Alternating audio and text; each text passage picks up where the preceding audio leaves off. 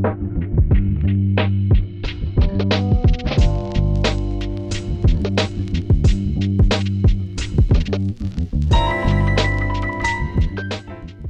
привет! Мы находимся в студии Red Barn, и вы слушаете «Жилищный фонд» – подкаст о культурной истории дома. В нем мы будем разбираться, где жили люди разных эпох, откуда взялся уют и как менялось наше представление о месте, где мы проводим большую часть нашей жизни. Меня зовут Александр Дединкин, я искусствовед, а со мной в студии прекрасный архитектор и урбанист Елена Пудова. Всем привет! Вместе мы проследим за культурной, исторической, бытовой и архитектурной историей дома, от дворца до шалаша. Спонсор этого сезона – группа компаний «Самолет».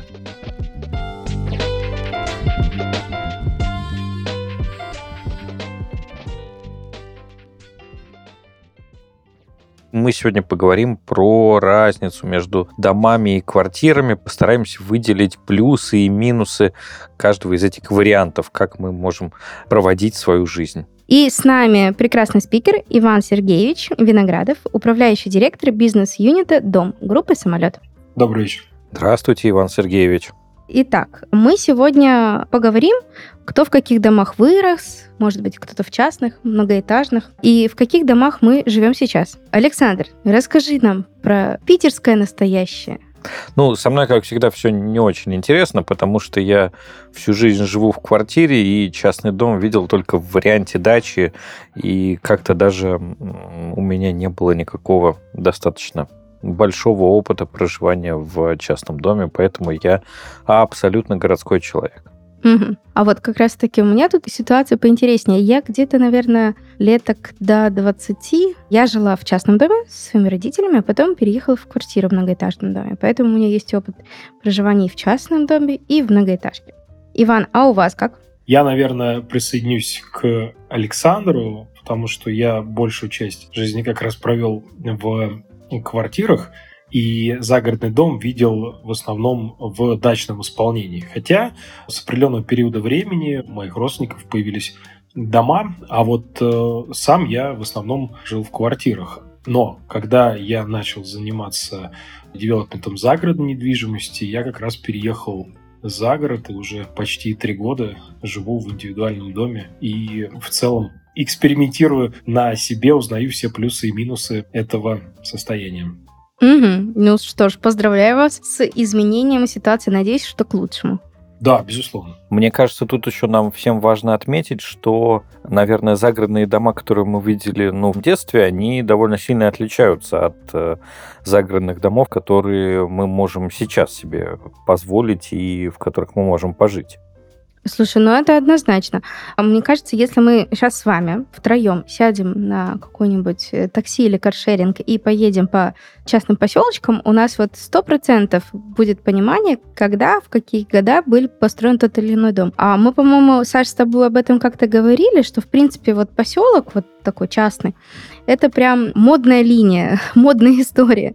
Элементы домов прям на 100% отражают ту эпоху, когда они были построены. Ну и элементы домов, и то, что мы можем увидеть, если у нас, конечно, удастся увидеть участок рядом с домом, потому что я вспоминаю там какую-то условную свою дачу в детстве, и точно помню, что нам нужно было там и за водой сходить, и со всякими удобствами там были разные сложности. Сейчас этого всего, конечно же, уже можно избежать.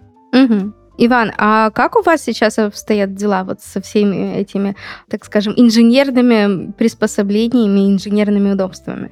Мы стараемся в своих проектах э, делать все централизованно, потому что, как сказал Александр, раньше была одна история, связанная с проблемами с водой и вообще с инженерным обеспечением. Глобально она никуда не делась, эта проблема осталась, просто сейчас появились более простые решения. Они, с одной стороны, простые в плане того, что их можно сделать, а по поводу того, что они, в принципе, стоят денег, ну, все, что связано с загородом, оно, как правило, стоят каких-то дополнительных средств, они стоят э, от 100 тысяч и более для того, чтобы решить вопрос с водой, если в индивидуальном порядке, или с водоотведением.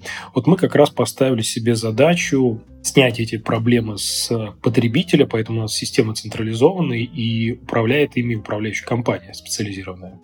Угу. А, вот, собственно, в моей истории и история моей семьи, родители до сих пор живут в частном доме, у них очень интересная устроенная система. У них есть центральное водоснабжение холодный, прошу заметить, воды, канализация и газ. Соответственно, а, теплоносители, ну, то есть та вода, которая обогревает дом, и горячая вода, которой ты там моешься, там что-то делаешь дома, мы подогреваем сами на газу. Ну, то есть есть газовая колоночка. И это всегда такой сложный элемент инфраструктуры дома, потому что она может сломаться, выйти из строя, потому что там всегда горит открытый огонь, там должна быть вентиляция. Ну, то есть прям много таких этапов, каких-то проблем, с которыми с этим связано. А, хотя центральное теплоснабжение, конечно, частных домов, мне кажется, это было бы в идеале. Ну, тут вопрос возникает э, возможности и целесообразности именно центрального теплоснабжения, потому что мы все-таки тоже используем газ. Дело в том, что сама по себе теплосеть — это ну, такая непростая вещь, которая требует определенной логики построения и достаточно серьезных затрат, поэтому применять ее в многоквартирных домах, безусловно, целесообразно, а применять в частных домах очень сложно. Потому что, повторюсь, сеть самая требовательная, она имеет там, компенсаторы и прочие всякие элементы, которые создают сложности для частных домов. Поэтому газ, только это уже не колонки, которые прям так вот с открытым горением. Это ну, достаточно приличные современные такие шкафчики аккуратные, которые у вас находятся в теплогенераторных. И, собственно, процесс достаточно безопасный и не очень требовательный. Они работают долго, они на обслуживании в Мособлгазе стоят, поэтому каких-то больших проблем с этим не испытывает потребитель. Заманчиво.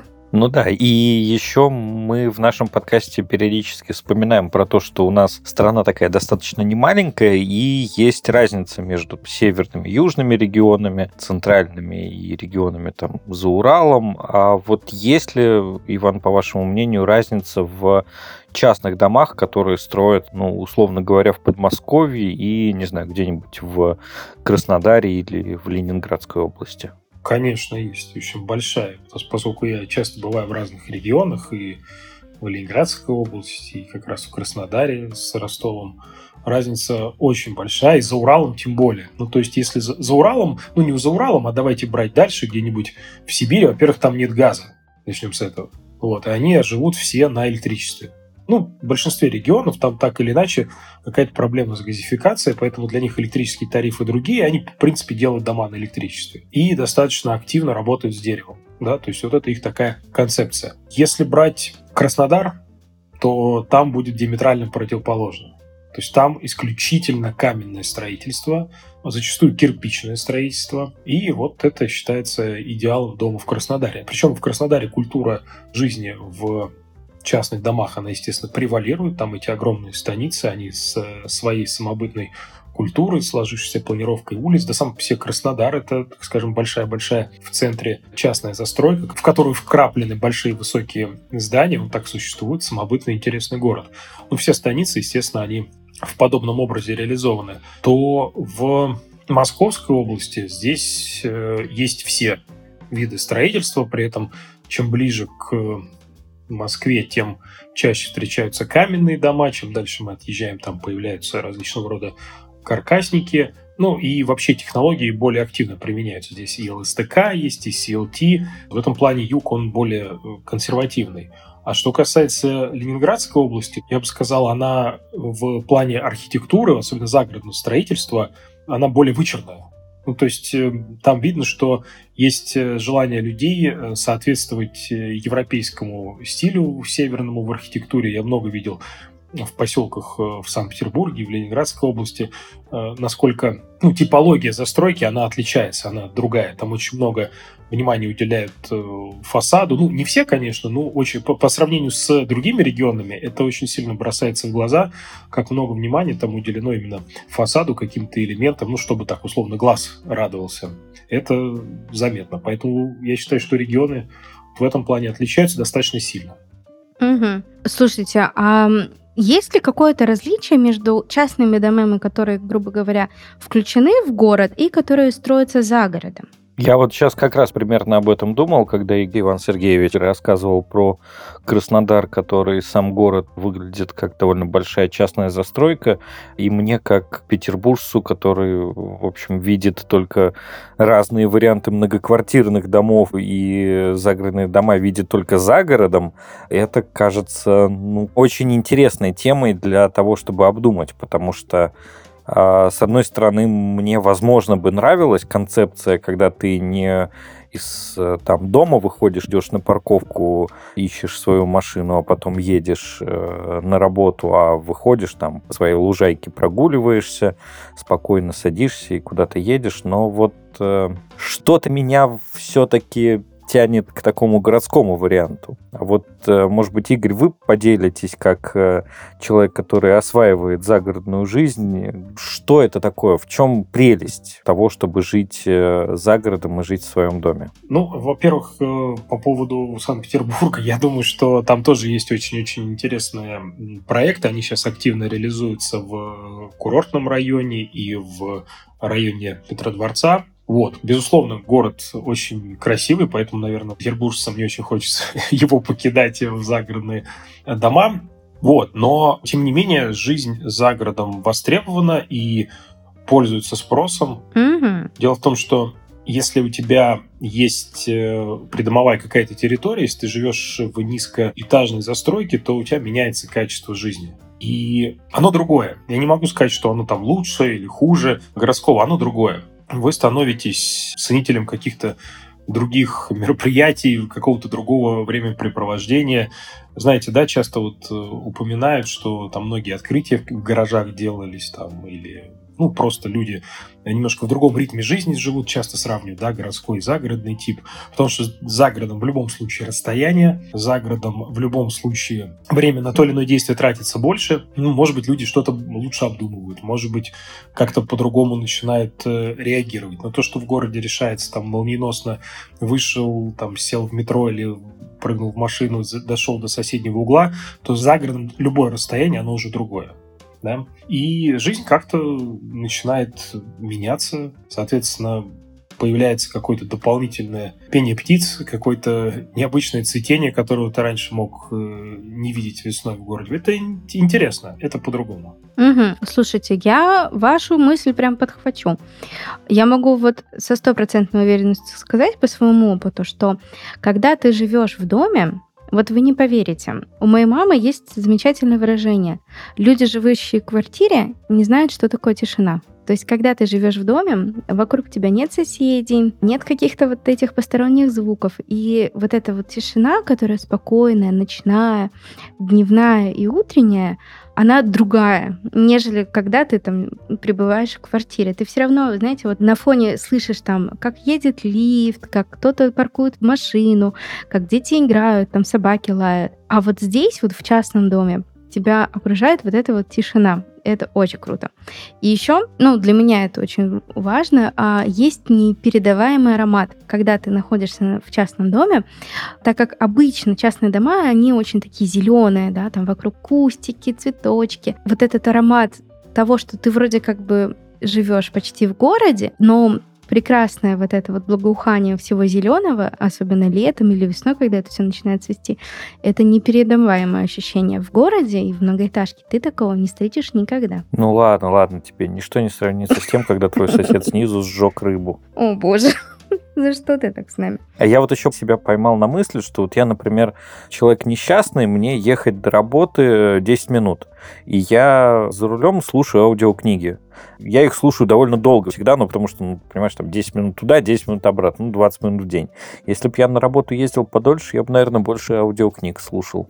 Суть на самом деле такая, да, действительно. Ты дольше тратишь времени на перемещение, действительно, еще раз говорю, ты начинаешь думать, как использовать это расстояние. С другой стороны, наши кластеры — это локации, которые находятся рядом с какими-то крупными населенными пунктами, так или иначе. То есть то, что мы делаем, это Нарфоминск, это Дмитров, Истра, достаточно крупные города, это на самом деле все есть. Они за последние лет 15 буквально прошли огромный путь и поменялись и стали абсолютно интересными самобытными городами, в которых присутствуют вот все те атрибуты, ну, может быть, за исключением там метрополитена, которые есть э, в Москве, и это ну, то развитие, которого на самом деле так ждали, такое развитие на периферии, это очень хорошо.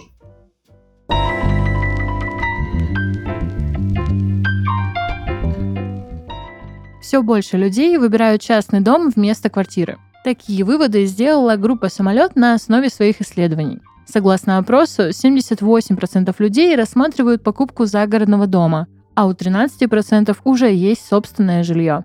Во-первых, потому что в частном доме действительно можно почувствовать, что твой дом – твоя крепость. Частная застройка тише, а еще вы получаете большое пространство и сами можете решать, как им пользоваться, не советуясь с соседями по лестничной клетке или подъезду. Во-вторых, современная частная застройка позволяет жить в собственном доме с привычным городским уровнем комфорта. Хороший пример – проект самолета «Дмитров дом». Строительство комплекса началось в мае 2023 года. На территории частного поселка планируется построить три детских сада, поликлинику и благоустроенный бульвар, а также установить круглосуточное видеонаблюдение и охрану. В Дмитров доме вы можете не беспокоиться о нюансах строительства – Участки приобретаются под ключ со всеми необходимыми коммуникациями и удобствами. Расширить базовую комплектацию дома можно по своему вкусу. Установить автоматические ворота и сигнализацию, оборудовать участок беседкой и теплицами, а дом мебелью. Итоговую стоимость можно включить в сумму ипотеки.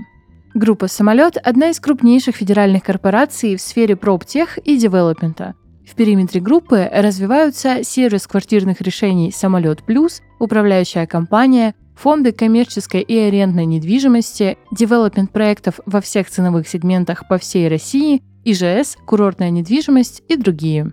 Самолет – одна из системообразующих организаций российской экономики. Группа занимает первое место в России по объемам текущего строительства, имеет представительство в более чем 200 городах России и стран СНГ и штат около 17 тысяч сотрудников – Миссия компании – создавать новое качество жизни в современных городских кварталах и сохранять людям самый ценный ресурс – время. Узнать подробнее о самолете и выбрать квартиру своей мечты можно по ссылке в описании. Слушайте, Иван, а вот как раз-таки давайте затронем тему по поводу развития. Развитие, собственно, и спроса, и ажиотажа вокруг э, частного дома. Я помню в ковид, э, когда вот только началась пандемия, когда началась э, вот изоляция, цены скакнули на частную недвижимость таким образом, это было настолько прям выше всех высоких гор. На съем, на покупку, на аренду. А сейчас остался ли этот спрос? Ну, как бы все уже вроде вышли из этого панического состояния. Ну, тот всплеск мы точно прошли, он далеко позади. Другой вопрос, что этот всплеск 2020 года, он породил новый пласт людей, для которых термин «удаленка» он стал перманентным, ну, достаточно серьезно в плане выбора работы. И как раз именно эти люди, они в основном составляют тот э, портрет потребителя, который мы на сегодняшний момент имеем. Я был очень удивлен. Действительно, те люди, которые могут себе позволить работать удаленно, ну или как вот мы там два три э, дня в неделю присутствуя в офисе остальное время, то есть ну, частично, да, совмещается удаленность с постоянным. И вот возможность такой работы дал нам тот вот период, который фиксировал всплеск на рынке недвижимости. Не было бы его, наверное, многие люди бы до сих пор не знали о возможности таким образом трудиться. А что касается всплеска на э, аренду или на покупку, то он, на мой взгляд, ушел. Тогда неожиданно в 2020 году поняли, что у нас на самом деле предложение на рынке загородной недвижимости, оно на самом деле не такое объемное, и качество зачастую вот, продукта, который предоставлялся, оно людей не удовлетворяло. И если там в период каких-то экстренных мер э, люди соглашались на все, то буквально там через несколько месяцев это уже было никому не интересно, и все эти аренды заканчивались, люди начали искать новый продукт. Вот тогда мы, собственно, и поняли, что будущее загородного рынка, оно, во-первых, в том, чтобы систематизироваться и становиться полноценным рынком недвижимости, а с другой стороны, как раз мы поняли, что будущее за качественным продуктом, за тем продуктом, где решены все проблемы. Потому что вот я, собственно, в тот период, ну, чуть позже там переехал как раз за городом. Мои друзья многие, кто, вот вы как сказали, э, снимали там за любые деньги или покупали. Потом они понимали, что в округе нет ни школы, ни магазина, ни поликлиники. А если клещ укусил, куда бежать никто не знает. Это тоже надо учитывать. Я помню эти прекрасные дни, когда ты зимой в минус 30, а в Магнитогорске, откуда я родом, минус 30, ты идешь в магазин, а он где-то, не знаю, там в пяти остановках условно от тебя. Это было ужасно. Ну вот, кстати, продолжая эти две мысли, мне кажется, что ковид же нам еще подарил э, такой достаточно качественный скачок в всяких э, инфраструктурных вещах, которые появились. Там разнообразные доставки, и, в принципе, уже не обязательно эти 5 остановок в минус 30, а можно заказать, чтобы к тебе человек пришел за эти 5 остановок в минус 30. Вот как э, решаются такие проблемы с современной загородной недвижимостью. Там, ну, грубо говоря, есть ли там какие-нибудь онлайн-площадки, которые доставляют заказы? Можно ли в 3 часа ночи пиццу заказать? Безусловно. Вот, ну, по крайней мере, там, где я живу, и там, где находятся наши локации, каких-то проблем с этим нету. Я, я не буду рекламировать этих онлайн как это, ритейлеров, маркетплейсы, но они тут ездят с утра до вечера. Ну, то есть это возле тех крупных городов, в которых мы расположены, там, буквально в пределах 10 километров, это все отлично работает и практически не отличается от э, стоимости, которая есть в крупных городах. В общем, с этим каких-то глобальных проблем нет. Есть проблема больше связанная с сервисами, которые могут потребоваться, да, там, может быть, кому-то уборка нужна или там сервис няни. Эти проблемы действительно есть, но тут как раз это можно решать путем укрупнения. То есть даже у нас вот в самолетовских комьюнити есть э, различные типы взаимодействия между жителями, да, и каждый может кому-то там чем-то помогать, кто что может предлагать. А самое главное, что чем больше людей там живет в той локации, тем больше услуг там появляется. Вот если мы возьмем с вами новорижское направление, вот можно просто взять вот историю развития этой территории, и там, если 15 лет назад там не было ничего, то сейчас, если там человек покупает дом, то, в принципе, за счет той массы людей, которые там живет, там есть абсолютно все те услуги, которые есть в городе. Вот, ну, ничем не отличается от того, что привыкли видеть в Москве и Санкт-Петербурге. То же самое будет и у нас. Чем больше людей там будет находиться, тем больше услуг и сервисов там будет э, предлагаться. А я надеюсь, точнее, я мечтаю, что когда-нибудь у меня перед домом выстроится очередь из дронов, из роботов, которые доставляют вот это все, чтобы не мучить этих бедных доставщиков и курьеров, и когда они там в дождь, в холод, во вьюгу, но все равно доставляют. Кстати, между прочим, а, в нескольких поселках, ну, не поселках, э, это все-таки нельзя сказать, что это малоэтажное жилье, но, допустим, а, в Казанском Иннополисе и вот а, в Московском Сколково там очень часто доставку организовывают именно роботы. Я думаю, вот скоро в поселке самолета тоже придет эта функция. Безусловно, те фишки, которые сейчас есть, мы смотрим и знаем и изучаем, поэтому все, что будет пользоваться популярностью. Нам, нам главное, чтобы это имело экономическую целесообразность для людей и было в том числе в концепции самолета back. Мы готовы это использовать. Ивана, как вообще вот самолет решил заняться вот этим индивидуальным строительством жилым? Что стало такой точкой, из которого эта идея стала развиваться?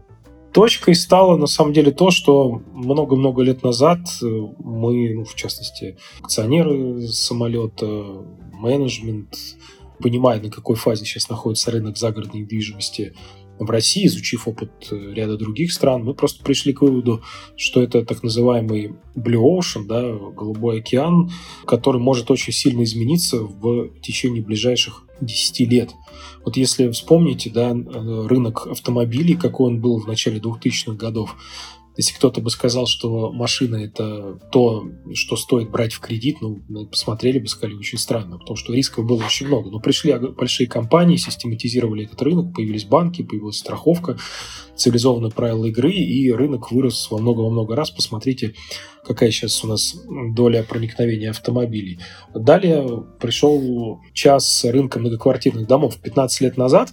Вот когда принимался этот закон 2014, если вы знаете, по поводу долевого участия в строительстве, строительстве, это вообще-то основной закон, вокруг которого сейчас все жилищное строительство крутится, то вот это был 2007 год, если не ошибаюсь. И на тот момент э, вся страна э, строила по разным схемам жилье, были какие-то кооперативы непонятные, векселя, в общем, там продавалось все по, через какие-то переуступки, через каких-то физлиц. В общем, э, вся история вложений в недвижимость была сопряжена с большим риском. Соответственно, Постепенно компании становились более цивилизованными, они приобретали статус системных, и со временем буквально там за последние еще несколько лет были введены системы искроу счетов. И вот постепенно, постепенно мы пришли к тому, что недвижимость стала одним из самых прозрачных э, рынков, где есть и страховка, и, опять же, повторюсь, банки. И главное, самое главное, почему это все произошло, потому что стала понятна ликвидность э, конечного продукта квартиры. Теперь давайте посмотрим на рынок ИЖС. ИЖС в стране вводится больше, чем даже квартир. Вот в прошлом году было больше введено, в этом году будет больше введено. Причем там цифры огромные.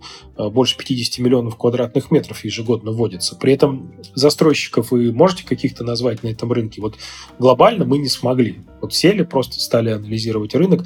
Есть, конечно, отдельные успешные истории, но это в основном связано с рынком какой-то премиальной недвижимости, и то это весьма ограниченный набор. А как раз все, что связано с ИЖСом таким массовым, это какие-то дома, которые, вот, мягко говоря, очень сложно охарактеризовать единообразно. То есть вот если я вам скажу дом бизнес-класса в Владивостоке, ну, у вас какая-то картинка в голове возникнет. То есть вам не нужно что-то дополнительно объяснять.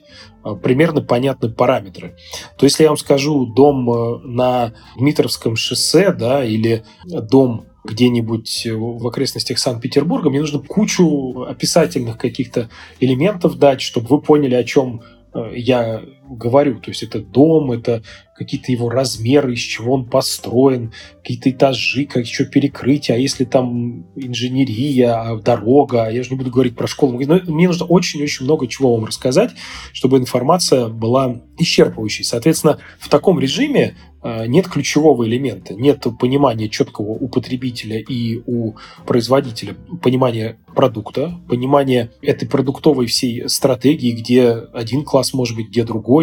В результате мы с вами ну, видим этот разрыв шаблонов, когда стоят огромные недостроенные дома, причем стоят в таких местах, где, наверное, не стоило бы находиться. Ну, в общем, на рынке отсутствует качественное предложение и качественные девелоперы. При этом потенциал огромный. Мы, собственно, для себя э, поставили задачу, во-первых, мы проанализировали все те проблемы, которые, на наш взгляд, э, на этом рынке присутствовали и присутствуют, поставили для себя задачу их максимально порешать и, собственно, стать одним из активнейших игроков вот этого нового рынка, рынка системных застройщиков в ИЖС. Вот, собственно говоря, зачем мы это делаем. То есть ключевое, что мы верим, что если вылечить все вот те проблемы, которые там есть, то рынок может вырасти за ближайшие там, 10 лет в 10 раз. Именно системных застройщиков на рынке ИЖС. Угу. Здорово. Слушайте, Иван, у меня есть такая личная история. Мы с, с моим супругом владеем участками. А, где-то 16, по-моему, соток. Ну, это достаточно большие участки земли. И вот когда мы их купили, а, мы думали, строить нам дом или не строить. И мы приехали на просмотр этих участков, и оказалось, что нас почти на 50% окружают те участки, у которых, знаете, фундамент залит, и больше ничего нет. Прошло пять лет, и вот этот фундамент постепенно разрушается. А самое забавное, что в интернетах висят объявления «Продам участок с фундаментом и проект дома в подарок». Ну, то есть они не потянули люди, видимо, так скажем, строительство дома. А если мы поговорим, кто же все-таки является покупателем таких домов? Саш, как ты думаешь, вот кто все-таки нацелен на покупку? Кто покупает дома с фундаментом и проект в подарок? Ну нет, ну это очень грустная история. Это, мне кажется, довольно специальные люди. Кто покупает э, загородную недвижимость, вот я тоже думал, но я скорее думал, кому это точно не подойдет. Мне кажется, что это не очень подойдет тем людям, которые ну, в какой-то такой постоянной находятся активности, связанной там с взаимодействием с другими людьми, которые любят там куда-то ходить, что-то делать вечером, кино, театр, не знаю. А люди, которые не связаны какими-то такими вещами, и которые любят проводить время с семьей, с друзьями, которые могут э, хотя бы часть рабочей недели не присутствовать в офисе, это уже вот как раз тот портрет э, человека, которому, наверное, понравится переехать за город и начать строить свою жизнь там разные люди. У нас сейчас есть уже достаточно большая статистика по портрету потребителя мы реализовали уже более 100 домов с начала продаж в марте этого года. И могу вам сказать, достаточно неожиданно для нас. Мы, конечно, к этому стремились, но то, что ну, прям так получится, не ожидали. То есть средний возраст потребителя нашего, то есть купивших дом, это 37 лет. Достаточно молодо. Да, 37 лет, э, двое детей, по большей части. Ну, то есть это люди, которые э, действительно, наверное, выходят и по театрам, и посещают выставки, и живут достаточно активной жизнью, но, тем не менее, они выбрали для себя загород по разным причинам. И очень хотелось бы, чтобы они себя все равно в этом не ограничивали, и использовали инфраструктуру городскую по полной программе, а вот зачем они поехали за город, это интересный вопрос. Ну, во многих случаях драйвером выступала женская половина семьи, э, которой очень важно, чтобы дети, так скажем, росли на земле. Да, это прямо сейчас тема такая, часто слышу. То есть это прям интересно. Очень много влияния оказывает экологический фактор. Ну, то есть при прочих равных, конечно, жизнь за городом, она существенно отличается в лучшую сторону. Ну и правильно вы сказали, даже есть вот э, такой фактор, как элемент тишины. Э, иногда за городом ты э, осознаешь, что вокруг тебя ничего не слышно, ты ничего не слышишь. Это такой момент, который в городе поймать очень редко можно. Ну, кстати, да. А, ну вот по поводу экологичности. Как я понимаю, в основном вот эти частные дома, они находятся в очень экологичных таких рекреациях, подальше от всяких промышленных территориях, подальше от центра, от шума. Так что это действительно может быть идеальным выбором, особенно для семей с детьми. Ну и тут очень важно сказать, что сейчас в регионах и, в частности, в Московской области идет активнейшее строительство различных спортивных объектов. Вот мы реализуем кластер возле Дмитрова, а вдоль нас идет, э, ну, проложилась уже и дальше развивается велосипедная трасса Москва-Санкт-Петербург. Угу. Понимаете, да? То есть вот мы, по сути, являемся ее частью этого огромного маршрута, и там сейчас уже огромное количество людей катается на велосипедах, и это все объединяется, в том числе и до нашего кластера можно доехать, и постепенно вот эти велодорожки, они разрастаются. Я понимаю, что когда ты живешь там, ты в любой момент тоже становишься частью этой какой-то спортивной инфраструктуры, а все-таки она за городом существенно отличается, там лыжные трассы, э, велосипеды. Я просто это вижу по своему окружению, где я живу. Ну, то есть это выходные, это тут э, одни лыжники ездят по лесам, а летом это велосипедисты толпами. И вокруг здесь развиваются кафе. Сейчас вот предприниматели открывают небольшие заведения общепита, и они работают круглую неделю. То есть я вижу, что там есть люди постоянно, и там уже целая такая какая-то культурная программа складывается. Там велоспорт, потом они в кафе идут, либо дети в кафе сидят рядом э, площадки для отдыха. И это все начинает жить уже как определенный социум, определенная вот культура и желание людей проводить время именно таким образом. Это очень интересно. Эта трансформация, вот, повторюсь, она идет вот, э, вот сейчас вот в моменте. То есть последние несколько лет, еще там лет 10 назад э, подмосковные леса были не очень многолюдные, а сейчас народу действительно много-много. Угу. Ну хорошо, но это у нас какая-то очень такая получается позитивная картина. Давайте разбавим. А кому точно не стоит э, переезжать за город и покупать э, индивидуальный дом? Я думаю, что точно не стоит переезжать за город тем людям, которые по какой-то причине действительно ну, требуется им постоянное присутствие на рабочем месте в режиме 24 на 7 и иметь какой-то очень быстрый подлет э, до работы. Это первое. Ну, наверное, это по большей части в начале карьерного пути. Наверное, людям нужно выбирать многоквартирные дома и пытаться делать свою карьеру. Как только появляется семья, можно уже делать выбор в пользу того или иного жилья. Возможно, для пожилых людей за городом может быть э, по какой-то причине тяжеловато находиться в силу там каких-то процедур и прочего, что требуется. Но точно есть вот очень интересный спрос, когда люди покупают дом, и очень многие спрашивают, а можем ли мы купить рядом дом поменьше там для родителей, или наоборот поменьше для детей. Вот такой вторичный спрос мы точно видим, и он есть. А так каких-то глобальных ограничений я, наверное, не вижу. Единственное, конечно, если вы вообще противник, скажем, автомобильного транспорта, ну тут, конечно, за городом немножко может быть тяжеловато, потому что преимущественно передвижение на автомобиле. Хотя общественный транспорт, безусловно, есть, но, наверное, не с такой частотностью, как это в городе. Поэтому те люди, которые принципиально или там по каким-то другим причинам не используют машины или там каршеринг, то, наверное, за город им не очень подойдет. А вы знаете, я сейчас нарисую картину такую. Вот представьте, такое закатное золотое солнце, дерево с осенними листьями падает, стоит человек, который сгребает эти листья в кучу, чтобы убрать.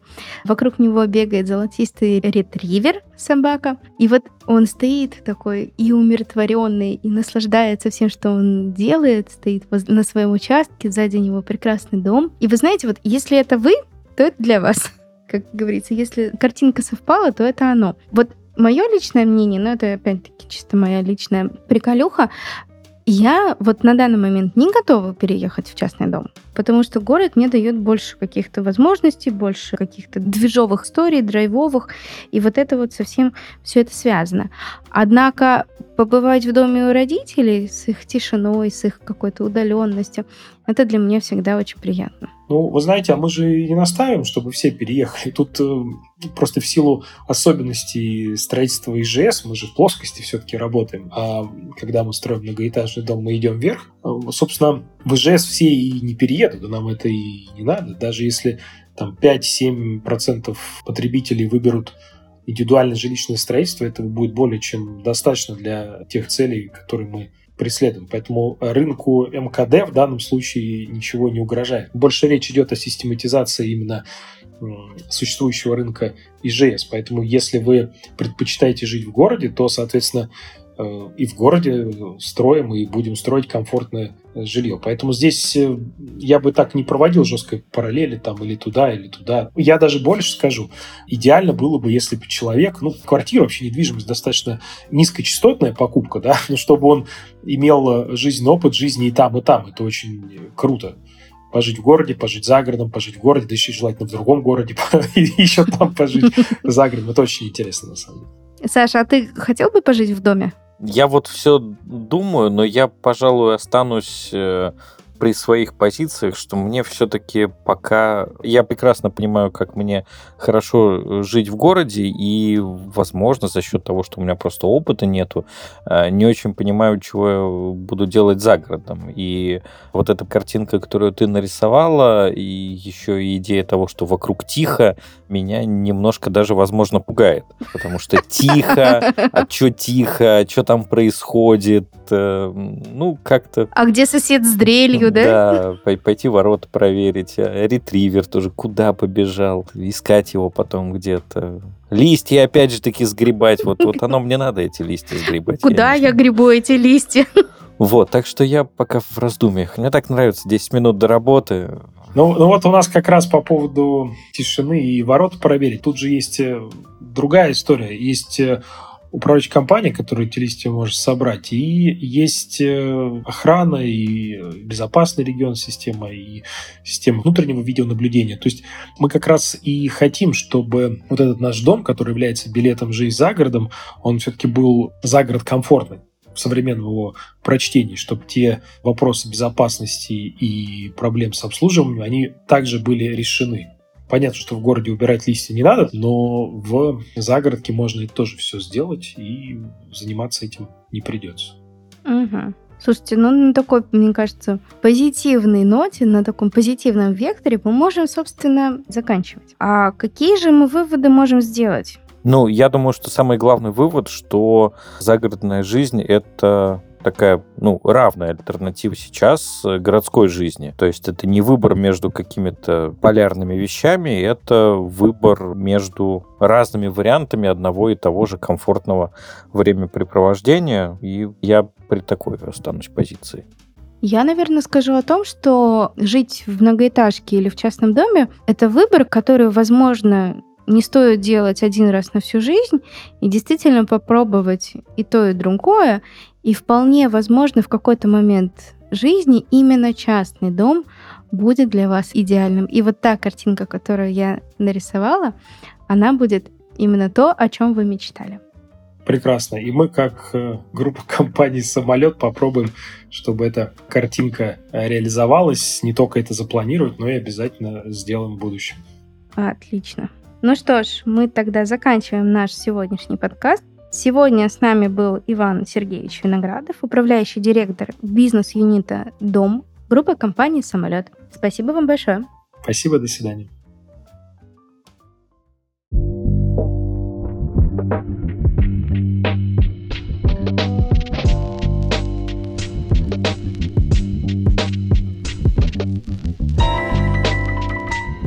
Вы слушали подкасты «Жилищный фонд».